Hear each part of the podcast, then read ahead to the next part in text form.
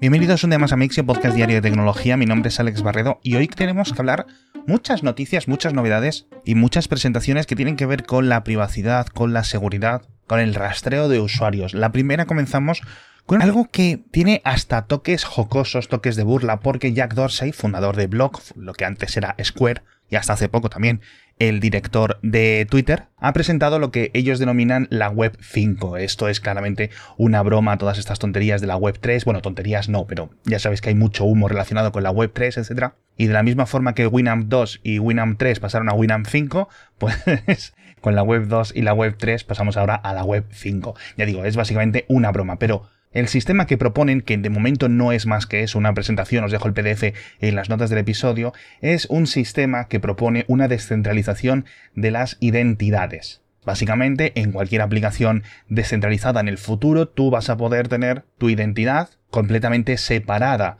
de los datos de esa, digamos, cadena de bloques. Con lo cual tú en cualquier momento te la puedes llevar, la puedes transportar, etc. No me preguntéis muchos detalles técnicos porque es que realmente tampoco sabemos nada. Lo único que he parecido entender es que funcionará sobre Ion, que es una second layer, una segunda capa de Bitcoin. Pero vamos, me ha hecho gracia por el nombre, por lo de Web5, porque de momento hay cosas muy poco sólidas.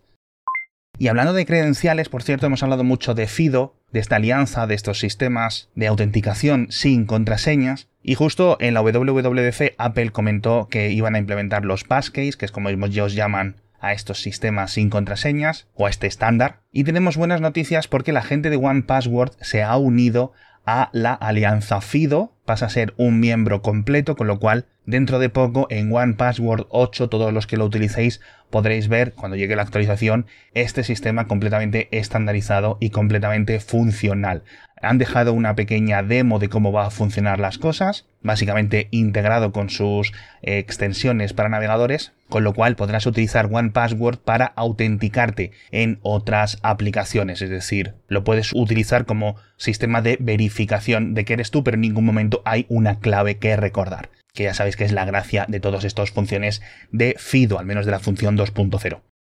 Y hablando de extensiones, una al menos de Chrome, que me ha parecido bastante interesante y que es relativamente nueva, creo, que se llama Vital, pero escrito con Y, V-Y-T-A-L, y es una extensión, de momento ya digo, solo para Chrome, que quiere hacer más privada nuestra navegación lo que hace es permitirnos cambiar la configuración o los datos, los ajustes que el navegador emite hacia las páginas web que estamos visitando, porque aunque estemos utilizando un VPN hay diversos métodos por el cual un programador o el dueño de una página web puede realmente saber en qué más o menos zona del mundo estás, bien por el uso horario, que el navegador puede personalizarlo dependiendo de la zona horaria en la que esté el usuario, para que cuando entres en una web dices son las 6 de la tarde, bienvenido, tal, en vez de ponerte son las 2 de la tarde, horario de Greenwich, ¿no? Bueno, pues si usas ese dato del uso horario o la geolocalización a través del API del navegador u otros diversos trucos, aunque tu IP diga que estás en un país, pueden saber que realmente no estás en ese país. Además, pueden tener un montón de métodos.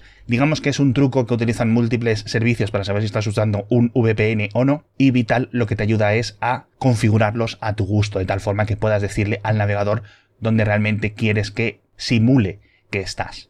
Es de código abierto, la aplicación es relativamente sencilla, no funciona de forma perfecta, dicen sus creadores que tarda unos pequeños instantes en entrar, con lo cual estas salvaguardas van a depender de cómo esté programada la aplicación web que estéis visitando en ese momento, pero oye, es un paso interesante. Ya digo, de momento solo para Chrome, entiendo que en breve lo veremos para Edge y otros navegadores compatibles han dicho que para Firefox va a ser muy difícil, si no imposible lanzarla por los permisos de las extensiones. Y hablando de navegación segura, comentamos hace unos días esta super cookie de Vodafone, pero parece que en España los primeros que lo han implementado han sido la gente de Movistar y la gente de Orange. Es el mismo sistema compartido por múltiples teleoperadoras de Alemania, de España, de Francia, de toda Europa. Y no se sabe si Movistar y Orange en España lo están utilizando para todos los clientes o al menos para algunos.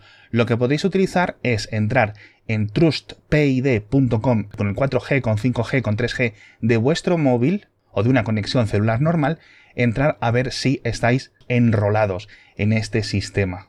Y si lo estáis, podréis desactivarlo, al menos temporalmente, creo que duran 90 días. Cada 90 días tendréis que digamos, decirle al operador que no se identifique con esta super cookie. No ha habido ningún anuncio por parte de Movistar, por parte de Orange, ni nada, lo cual es bastante preocupante. Tampoco sabemos qué es muy bien lo que opinan los reguladores europeos al respecto, pero es preocupante porque no me parece que haya ninguna función realmente para desactivarlo porque es algo, digamos, que el operador de Internet modifica de tus peticiones, con lo cual pocas cosas vas a poder cambiar en tu dispositivo para que eso no se incluya estés usando VPN o no. O sea, vamos, algo bastante grave. Vamos a ver, ya digo, qué es lo que dicen los reguladores. Por cierto, hablando de reguladores, la Agencia Española de Protección de Datos, cambiamos, nos venimos a España también, ha anunciado el final del análisis o digamos de la auditoría de radar COVID y ha visto o certificado que ha incumplido ocho artículos diferentes o ocho puntos diferentes del Reglamento General de Protección de Datos, del RGPD. Con lo cual, no solo ha sido una aplicación poco efectiva para comunicar nuestros contagios a las personas con las que estábamos cercanos los últimos meses, los últimos dos, tres años, sino que encima tenía determinados agujeros de privacidad, seguramente por haber sido desarrollada de una forma tan repentina, aunque la Agencia Española de Protección de Datos, ya digo, les pone a caldo. Dice que no habían básicamente pensado en la privacidad más allá de, las directrices que les habían dado Apple y Google y que luego todo el sistema burocrático por detrás que estaba hecho un desastre, algo que ya sabíamos, así que de poco servido y encima con incumplimientos del RGPD. No va a haber multa porque es una aplicación, digamos, de una agencia eh, gubernamental, con lo cual están exentas de este tipo de multas, así que me da mucha pena, me da mucha pena todo como ha acabado esta aplicación porque debería de haber sido una de nuestras mejores armas o de nuestros mejores escudos contra el COVID y sinceramente ha sido completamente inefectiva. Por cierto, hablando de VPNs, que estábamos comentándolo antes, tenemos que irnos a Rusia. Tenemos siempre como esta sección rusa en Mixio los últimos eh, meses. Y es que parece que el gobierno de Rusia está automáticamente y ya de forma más amplia bloqueando las conexiones a servidores VPN, al menos a los más populares por parte de la población, con lo cual todo este crecimiento del uso de los VPN para poder entrar en Facebook, para poder entrar en Instagram, para poder entrar en las webs y servicios que había bloqueado el gobierno ruso, ahora va a ser más difícil. No imposible, no tienen la misma capacidad técnica que por ejemplo tiene el gran cortafuegos chino, pero bueno, una pena porque cada vez Rusia, o al menos los ciudadanos rusos, se quedan más aislados del resto del mundo.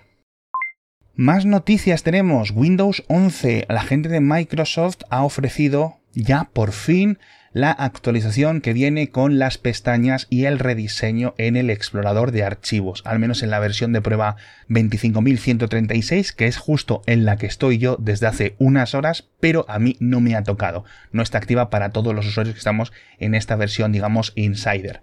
Espero que me la activen en unos pocos días. No sé, a lo mejor mm, pasado mañana reinicio el ordenador y ahí lo tengo. Os lo contaré porque la verdad es que esto es algo que, llevamos esperando, ¿cuánto? Yo qué sé, 30 años en Windows. Es una absoluta locura.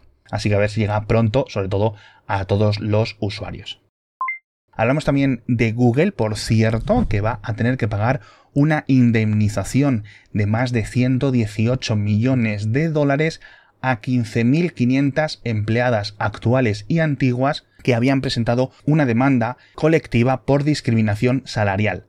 Es un acuerdo extrajudicial, es decir, lo tiene que aprobar el juez de momento, pero es un acuerdo entre las partes, entre las denunciantes y Google, y significaría unos 7.600 dólares de media para estas 15.500 empleadas. Aunque parece que lo que discriminaban al menos según el alegato de estas empleadas, era que de media recibían un salario anual 16.700 dólares menos que el de un varón equivalente o en un puesto de trabajo equivalente. Lo cual es una locura. Vamos a ver si el juez lo aprueba y vamos a ver también si Google se compromete a implementar algún tipo de medidas para que esto no ocurra más en el futuro. Porque ya sabemos que tristemente es algo relativamente común.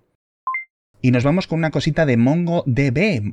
Un sistema de bases de datos que quizás muchos de los más técnicos o muchos de los más administradores de sistemas o programadores conocéis desde hace años, y es que han presentado un novedoso sistema de búsquedas sobre contenido cifrado, es decir, el contenido que está en las bases de datos almacenado de forma cifrada puedes buscar con la palabra totalmente descifrada. Esto es algo que era increíblemente complejo o considerado directamente imposible por parte de la comunidad, digamos, académica de la, de la ingeniería informática. No totalmente imposible, pero sí que se tenían que hacer unas cosas tan rocambolescas que realmente no merecían la pena, con lo cual es una novedad técnica muy interesante lo que ha presentado MongoDB. De momento es una preview, así que en los próximos meses o quizás años lo veremos funcionando mejor y más eh, de forma completa. Os dejo un enlace a los detalles técnicos, pero vamos, lo, más curioso es que te permite, sin nunca haber realmente descifrado los datos en la propia base de datos, es decir,